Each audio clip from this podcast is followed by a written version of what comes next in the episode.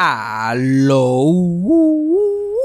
Bienvenidos a Eso fue Salcamo. Ya estamos de vuelta nuevamente a Santurce, Puerto Rico. Al corazón de Santurce. Desde los estudios de Eso fue Salcamo. Se me acabó el pan de piquito en Texas. O estamos de vuelta. A ver si ya mismo empezamos a trabajar. Y las cosas van mejorando poco a poco. Porque la cosa está mala. Antes de empezar el episodio, hay unas cositas que quiero mencionar. Una de ellas es que eh, al principio del podcast, cuando estábamos hablando de los nombres de los estudios y todo eso, mencionamos un nombre que ustedes no conocen de, del podcast, nunca lo hemos mencionado, pero es de una tía de Cassandra. Que básicamente entre esa tía de Cassandra, que es una tía mayor, y Milagro, hay como un crossover. Básicamente la Milagro de, de su familia. So, si escuchan ese nombre y no lo reconocen, pues por eso es como un chistecito interno entre Cassandra y yo. También quiero recordarles del Anchor Listener Support, que para los que no sepan lo que es Anchor Listener Support, es básicamente un link que está en la descripción de este podcast, donde tú puedes dejar este, una cantidad mensual. Te apuntas ahí y puedes dejar una cantidad mensual, este, como un donativo para el podcast y para nosotros. Muchas personas también me han comentado en esta última semana que les gustaría este, donar algo al podcast, pero que no están en la posición ahora mismo de dejar algo mensual por toda esta situación que está pasando, es que si habían otras formas de donar. Y este está mi PayPal, que es fabianjavier94 gmail.com. Y también por ATH móvil, que es 407 624 7064. O cualquier persona que pueda y sienta la necesidad, pues se lo agradecemos inmensamente. Igual que se lo agradecemos a todas las personas que lo han hecho ya. Gracias a ustedes es que nosotros, especialmente yo, estamos a flote. ¿Qué le puedo decir de este episodio? Este episodio básicamente son las crónicas del viaje de Texas aquí, todo lo que pasó y de todo lo que me he encontrado desde que llegué aquí a Puerto Rico nuevamente. Ya llevo aproximadamente una semana. Esos son los cuentos de la semana más los cuentos del viaje. También tenemos un update de Jojo Boeing y de Betty White. A ver qué es lo nuevo que está pasando con ellos. So nada, vamos al episodio rápidamente. Play That Thing. Eso fue sarcasmo. Fue lo único que había. Eso fue sarcasmo. Lo escucho todos los días. Eso fue sarcasmo. En el trabajo tú tranquilo. Eso fue sarcasmo. Con Fabián Castillo. Bueno, estamos transmitiendo otra vez remotamente desde los estudios Milagros González en Santurce, Puerto Rico. Y estamos, estamos en los dos estudios, en el Milagro González en Santurce, Puerto Rico y en el Sonia Virola en Texas. En Texas, yep. Transmitiendo live para entre y no nos acordamos cómo hacer esto. Cassandra, no está disfrutando esto porque en, la otra versión yo allá en la casa ya no tenía que hacer nada más que sentarse y yo le daba el micrófono y ya estamos. Aquí ya tiene que prender la computadora y ah. chequear las cosas que funcionen. No, no, no. Darle on mute. Ay, Dios mío. Darle on mute al Skype. Ay, Dios mío. Ay, tío tiene que mirarme, porque ahora estamos en eso para mirarnos, porque ella no me mira cuando estamos haciendo esto, ella se pone a mirar por otro lado y yo ni cuenta me doy, pero aquí uno se da cuenta si están mirando a uno o no. y yo pues, yo aquí preguntándome por qué hago aquí, yo no sé por qué yo me fui. ¿Alguien me puede explicar a mí por qué yo me fui de Texas? No dice más que llegar aquí, yo dije, ¿qué carajo yo he hecho? Porque uno, yo vuelvo aquí a Puerto Rico con la esperanza de que voy a volver a trabajar, de que algo va a pasar alguien me va a llamar para hacer algo, pero nada. Y todo se sigue poniendo peor. Porque, chacho, ahora mismo la vida, la vida se me está cagando en la cara con una intensidad. Y me cogió con la boca abierta. me cogió con la olla, like, y todos son problemas. Todo lo que yo escucho de todo el mundo son problemas. Toda mi familia son problemas. ¿Sabes cómo son los castillos? Ajá, y como si tú no tuvieses ninguno. Y exacto, yo con mis problemas y todo el mundo por allá con problemas también, todo es problema, problema, problema. O sea, que, a, los Walendas le decían los Flying Walendas, por, porque, eran acróbatas. Nosotros somos los quejoncios Castillo, nosotros somos famosos. Deberíamos viajar el mundo quejándonos de, de, lugar en lugar. Mira, mi, mi papá me llama, o yo lo llamo a él y estamos dos y tres horas, parecimos dueling banjos, pero de queja.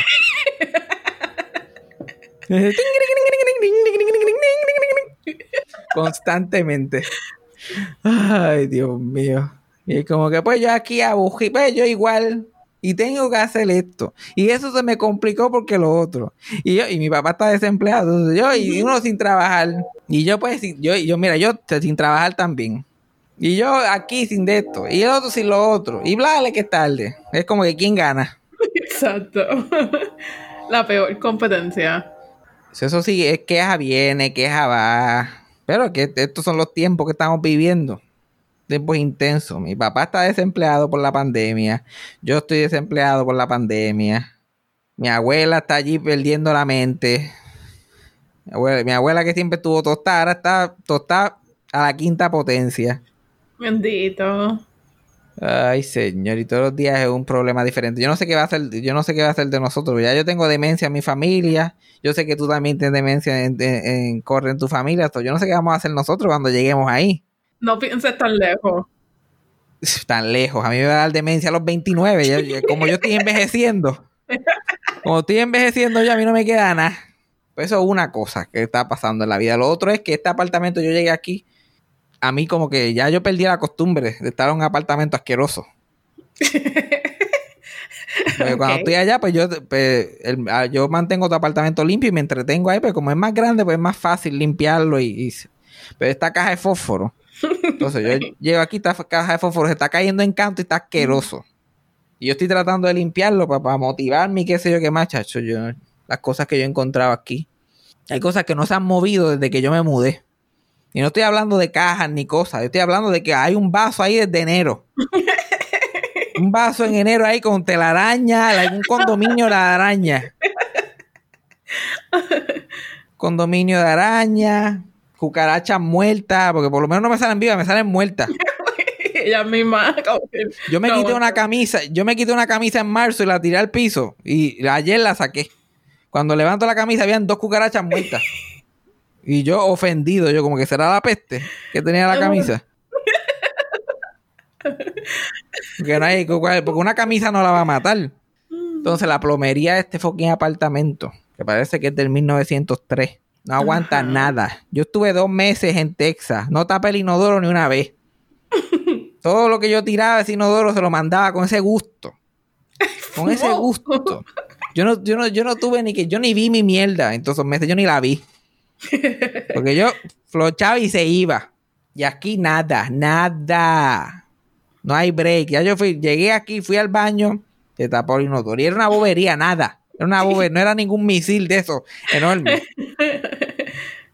Mi, mi, este inodoro es tan porquería que parece. Yo tengo el único inodoro que es alérgico a los mojones.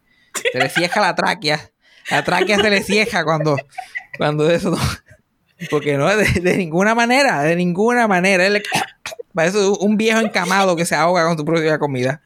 Es tan viejo que es el inodoro. Yo tengo que ayudarlo a mascar. Yo, dale, tranquilo.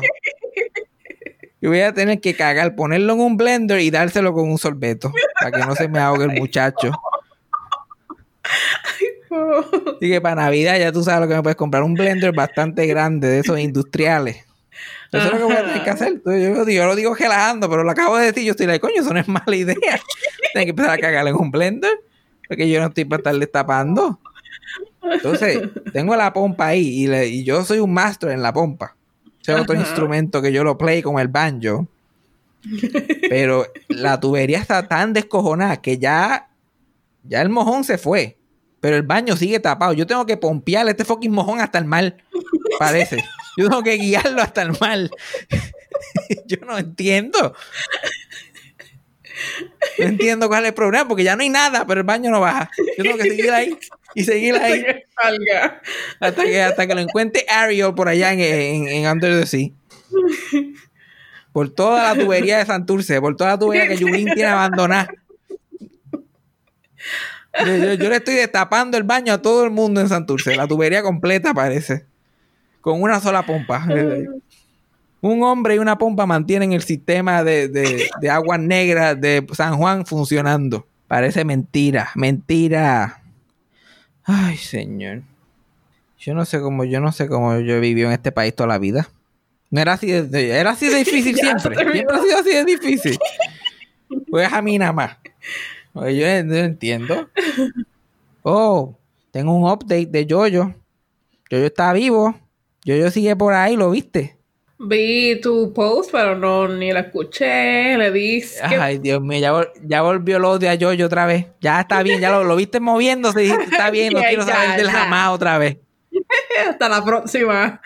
Hasta la próxima, Yoyo. Cuando te mueras me avisa. A mí lo que a mí lo que me da gracia es apareció Yoyo en un video en su cuenta de Facebook y lo que me da gracia es que él y se ve lo más bien, está hablando un- con un poquito de dificultad, pero coño, a 90 años y se está moviendo, eso es Ajá, milagroso. Y diciendo que, que, que la vida le da un, que Diosito le da una ñapita, una ñapita. Y yo, coño, por lo menos hasta, hasta él, hasta él entiende que lo que le queda es nada. Eso fue como que, mira, te vamos a Ahora las extensiones son cada tres meses, las extensiones. Vamos a darte tres meses más. Y al final, y le dio gracias a, a los followers y a los fans y a Puerto Rico por, bla, por el apoyo y bla, bla, bla. Aquí estamos, vivitos, pero no coleando. Porque no, no vivito y coleando. Vivi- vivito, pero no estamos coleando todavía. Que eso también me dio gracia.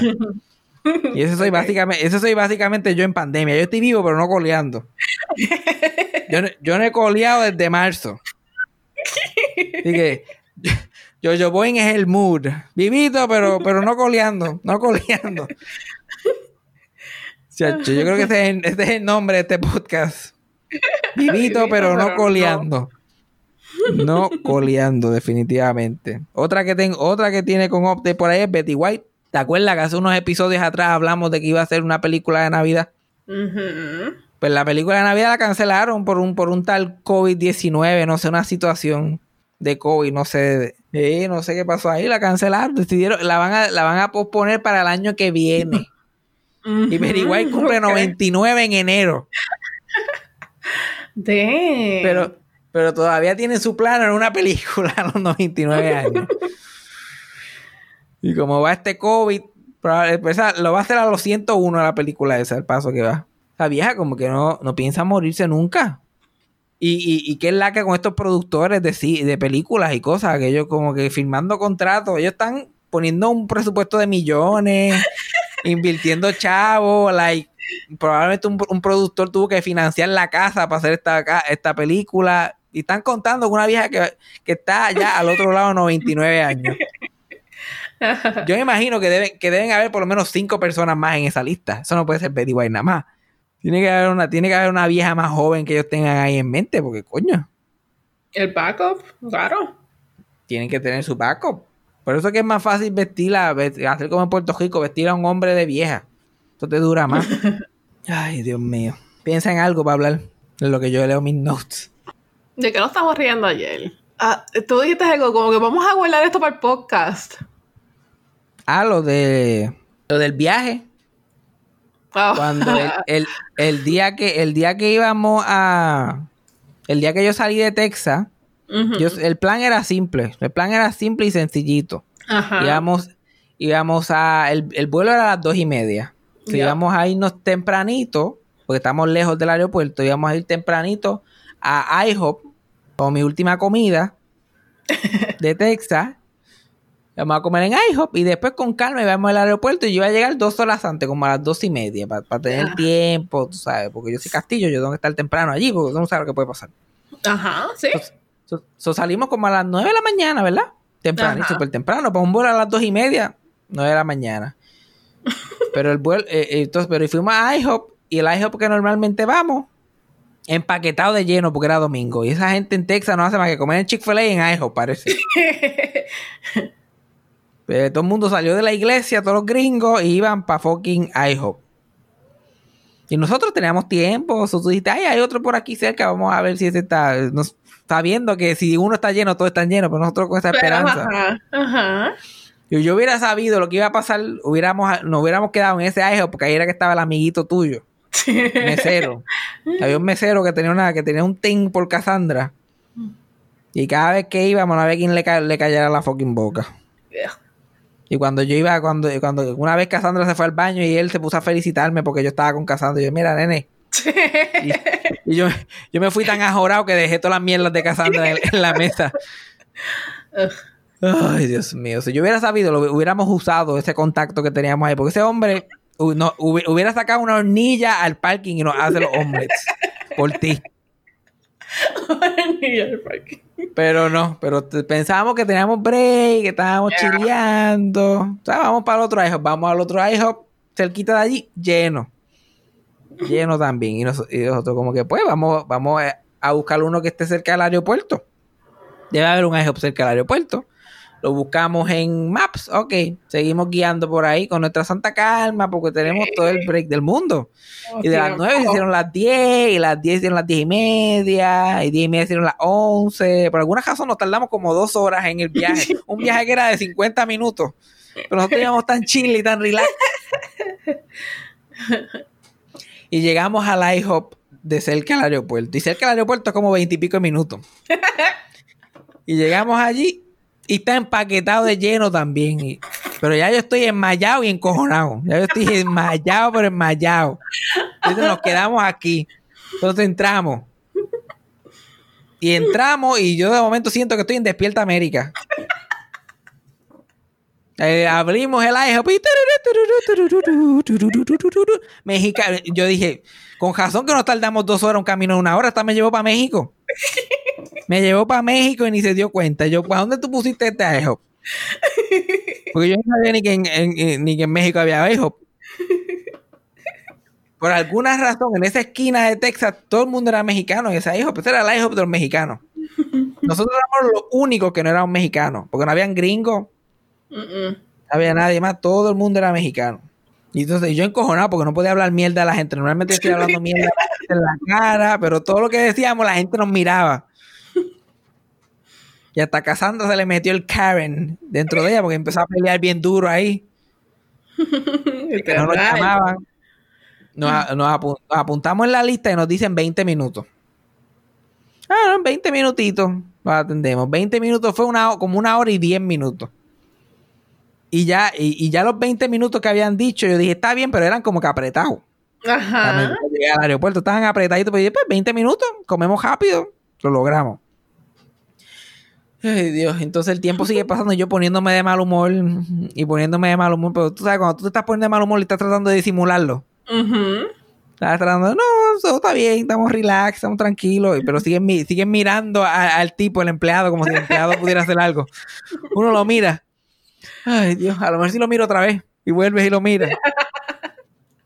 Estábamos Cassandra y yo y dos viejas, una con un andador y otra con un bastón. Y yo dije, estas mujeres no llegaron con eso allí. Y todo el mundo aglomerado, entonces, porque no, la área de esperar está bien apretada y todo, familias enteras, todo el mundo ahí cogió, eso es un cóctel de coronavirus, ese era el appetizer. COVID-19 era el appetizer allí. Y entonces dejan, pues, pusieron el sombrero ese en el medio, estaban haciendo el baile del sombrero, los mexicanos, es un problema. Qué burro lo que había allí. Y yo tratando de que el tipo me prestara atención. A ver, porque uno se cree que si, si, lo- si nos ven, si nos ven nuestra cara de tristeza, nos brincan en la línea o algo así. Yo cogí una yo me- lo miré bien serio y cogí una guitarra y yo remember me. Le canté la cancioncita de Coco a ver si eso ayudaba. Faltaba era pintarme la, la- cara así como el Día de los Muertos, tratando de apelar a la cultura mexicana. Pasa la hora y diez minutos, por fin nos llaman. Y ya yo estoy desmayado, estoy de mal humor y estoy que me va a dejar el avión. Entonces, que, que me deje el avión, ya eso me encojona lo suficiente, pero a todo esto, para darle un poquito más de backstory, Cassandra tenía un dick appointment ese día también. Ya, como que no, eh, yo, ella, no iba, ella no iba a dejar ni que el sofá pasara luto. Eso iba a ser friendo y comiendo. Yo me iba, llegaba alguien. El mismo día que yo me iba era que iba a empezar la cajera. So, yo estaba con el puñeta. Yo no puedo como que perder este fucking avión. Yo no puedo, no es una opción. Yo estoy sudando de la gota gorda. Y ya, ya teníamos la orden memorizada y todo. ¿Cómo, cómo se llama? Ba- Bacon Temptation es que se llama. Ajá, el Bacon Temptation, yeah. Que como que desean algo de tomar Bacon Temptation. Bacon Temptation. No to- ella no tomate, yo con todo. Échale de todo, dale, tráelo, tráelo. No, no, no. Dilo como es. Estoy el Bacon Temptation. ¿Qué? Ah, verdad, esa es otra. Esa es otra. Yo, yo no sé cuál es el problema con los yo y los meseros que hablamos otro idioma. Era un mesero mexicano, hablaba español, so no había ni excusa de eso. No había, no había excusa de ningún tipo. ¿Qué quieren tomar? Agua. Y él. ¿Y tú? Ah, jugo de manzana. ¿Y tú qué quieres tomar? Agua. ¿Cómo? Agua, agua. Dios mío. ¿Qué mucho me pasó eso en fucking Texas? No, pero era colmo, se está hablando español. Estaba hablando español, pero me pasó en el restaurante puertorriqueño también. ¿Qué salsa así? ¿Qué salsa? Yo de la gorda. Frankie Hui, Héctor Lavoe, tíratelo. Después de eso te tira la secta. ¿De qué salsa? Yo, sí. El, viejo ese que sale en los Simpsons. Sí. Pero yo no sé qué, no, pero ella, ella me dijo qué salsa. Y yo como que... eh, yo, yo lo que le digo es que no, yo no, no, no salsa, olvídate. No te apures. Y ella como que... Este... Entonces tenemos esta salsa. Ok, esa, esa salsa. La, la primera que mencionaste. Esa es la que me gusta a mí. Esa es la que estaba pensando. Esa es la que me gusta a mí. Yo no quiero saber más nada. Tenemos la salsa. Esa misma. Esa Sí. misma, ¿no? No lo pienses más, esa es, la- esa es mi favorita de toda la salsa. Y yo sudando, Dios libre que me haga otra pregunta. Si me llega a preguntar algo, ¿la quieres en el vaso o encima? Yo, like, Sorpréndeme. Y en Pluckers, Pluckers fue otra también. Y yo pedí un ¿Quién diría que es tan complicado pedir un sándwich de pollo? Un sándwich de pollo, eso es todo lo que tengo que pedir. Eso fue funny por la cara de ella. Y ella mirando como si yo fu- fuera de, de un niño especial. Pero esa de verdad yo no entendí que ella me estaba diciendo, porque la mascarilla. Pero ella me preguntó si ella lo quería, y yo lo quería empanado o a la parrilla. Ajá. Y yo sí, yo sí. O, o- yo le dije sí o no, porque esas son mis No, dos frases. no, tú no. No. Que-. Yo no creo en la. En, en, eh, yo soy un bien. Un, un big advocate de animal cruelty. Me trae la gallina viva. Yo decido. yo hablo con ella, nos ponemos de acuerdo. Nieta, pero es que cuando yo voy a un, a un sitio, a un restaurante, tú no me puedes hacer preguntas así de field. Yo vengo preparado, ya yo vengo con el libreto. No me cambie el libreto. Por eso es que yo no puedo hacer improvisa- improvisación teatral. Yo no me venga con una pregunta que yo me estaba esperando porque yo, retraso mental, me fui. Me perdieron. Yo como que ya yo vengo con el- lo que quiero y lo que quiero para beber. Porque yo, ca- casándola siempre con... Ay, ¿qué desea? Pues ay, rápido con el chit chat y ay, a mí me gusta esto, pero voy a coger esto. O sea, eh, siempre en una conversación. Yo esto y esto. Ya, vámonos. Yo no estoy para mierda, yo no estoy para pleasantries, yo quiero ir al grano. Pero en IHOP me pasó lo mismo con el tipo hablándome español. Yo no hablo, yo no hablo muy duro, yo no hablo muy duro, parece, yo estoy en mute para el resto del mundo. Yo no sé cómo tú me entiendes. Yo ahí, agua, agua, agua. Entonces nos traen el plato y yo como necesito un intérprete, pues le digo a Cassandra, Cassandra pide la cuenta. Porque no puedo pedir la cuenta yo, además de que yo no voy a pagar. Entonces yo, Cassandra pide la cuenta. Y Cassandra, como siempre, como que, que tiene que hacer un cuento, tiene que montarle conversación el tipo para pedir la cuenta. Mira, que estamos apurados, como las viejas, porque tú dices que es una vieja, pero eso es vieja, mu. Mira, que estamos apuraditos, porque es que él va para el aeropuerto, él vive en Puerto Rico, yo estoy aquí de Texas. Y yo, ay, Dios mío, ya pide la fucking cuenta. Y nena, no pide la cuenta, y tú por poco me arrancas la cabeza. Santo. Poco me arrancas la cabeza, que yo no volví a hablar hasta Puerto Rico. Es que yo no quería que se sintiera que lo estamos que rochen ni nada. Yo, pues mira, no es por Pero ti. qué Roshi. Es por nosotros que tenemos que irnos. Pero no puede caer la Pero por, cuenta. ¿por qué él va a pensar eso? No sé, no quería que sintiera pressured, ¿ok? Él, en un fucking. eh, él en un fucking IHOP, que si llega, llega la inmigración, se jode todo el mundo allí. Pero tú no querías que sintiera presión. Que había No. una fila que llegaba afuera. ¿Tú crees que él no quería que esa mesa estuviera disponible? No. Pues mira, no te sientas mal, no te sientas mal. Pero nos Yeah. vamos a ir. No es por ti, no es por ti. El servicio ha sido maravilloso. Excelente. La nada que nos hizo, nos, nos trajo dos Bacon Temptation y, y, Y no escuchó cuando le dije agua, eso tampoco es excelente servicio. Lo único bueno de ese IHOP, porque la próxima vez que vayamos, yo quiero ir a la IHOP de los mexicanos. Ok. Así que cuando la próxima vez que vuelva, salimos del aeropuerto para la IHOP. Eso es lo primero que vamos a hacer.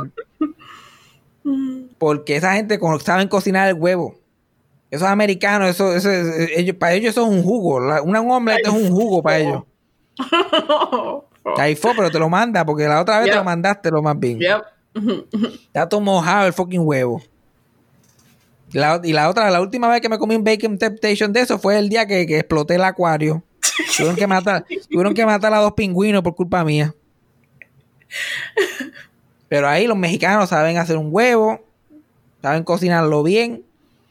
Yo me papié eso, que también mi estómago no le dio break para identificar qué carajo era. Exacto. Porque el vuelo era a las dos y media y nosotros a las una nos sirvieron el fucking bacon temptation. Después salimos cogiendo por ahí. Pero llegué al aeropuerto a ti. Bueno, llegué súper jaspando, pero como yo soy uno nada más y ya he viajado tanto últimamente que yo saco todo, pero lo pongo, me quito los zapatos, Yeah. paso por ahí en mandado. Llegué ahí, photo finish, photo finish. Pero gracias a Dios que salimos temprano. Llegamos ahí con más calma, me Es jodo. Literal. Yeah. Cuando iba de camino a Puerto Rico en el avión, me dio con escuchar mi música triste, mis sad songs, mi lista de sad songs, que Cassandra odia que yo ponga sad songs. Yeah. Pa- para mí, es- eso de, para mí la música triste brega, de vez en cuando, Ay. brega. Ah. Digo, "Ah, ¿a ti no te gusta la música triste de ninguna clase?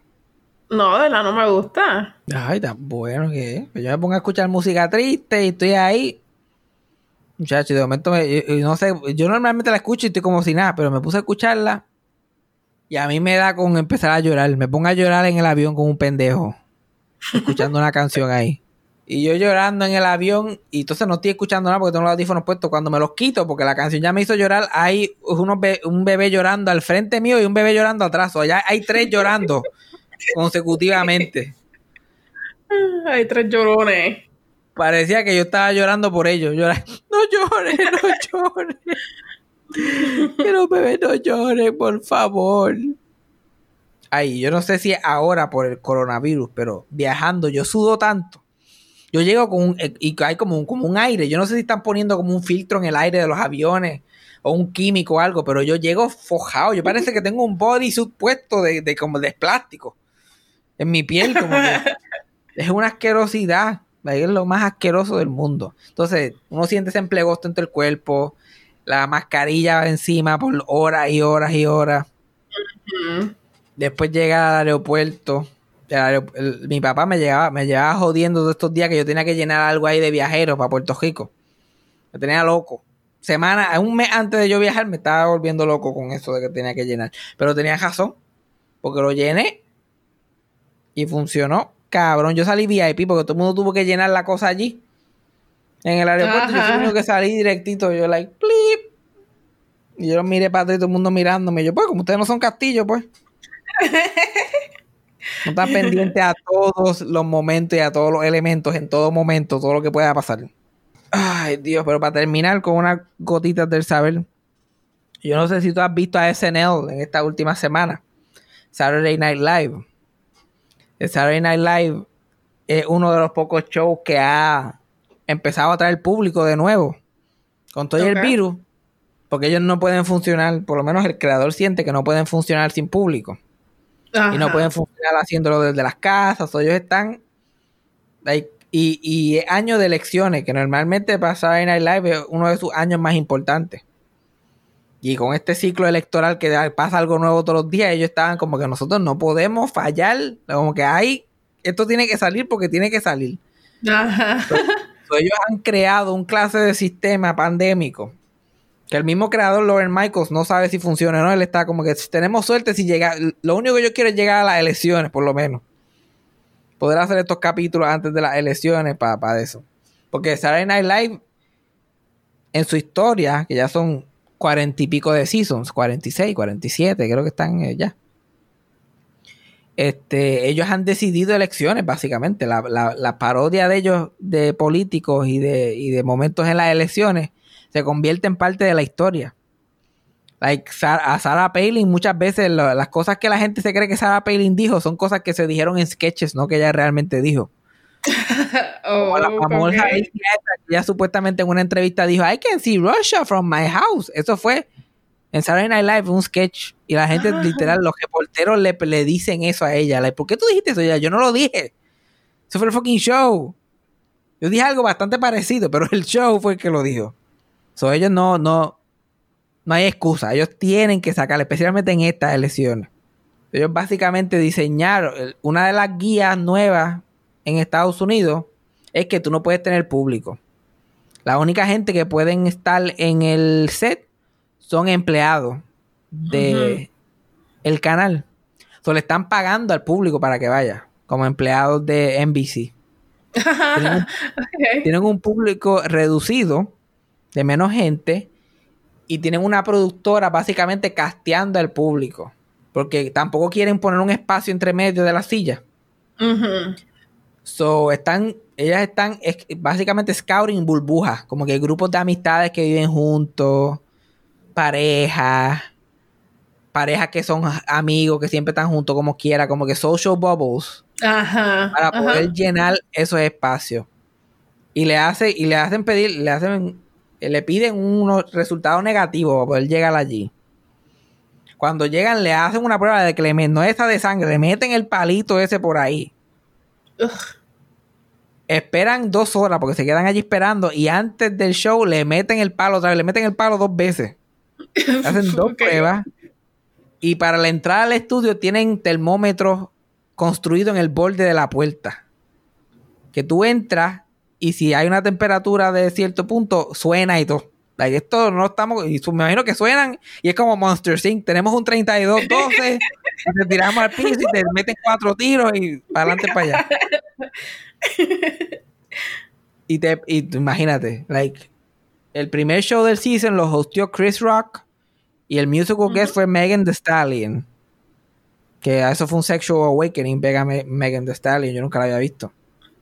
Este, ¿tú imaginas ver un, básicamente un concierto de Megan Thee Stallion, porque ella hace dos números musicales en el show, más stand-up de Chris Rock, más un show de sketches, y te pagan a ti 150 pesos.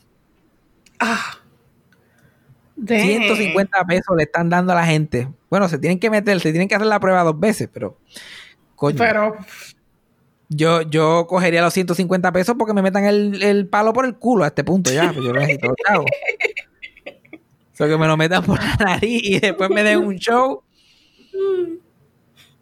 Entonces Alec Baldwin está haciendo de Trump y castearon a Jim Carrey como Joe Biden. Estás viendo artistas ahí.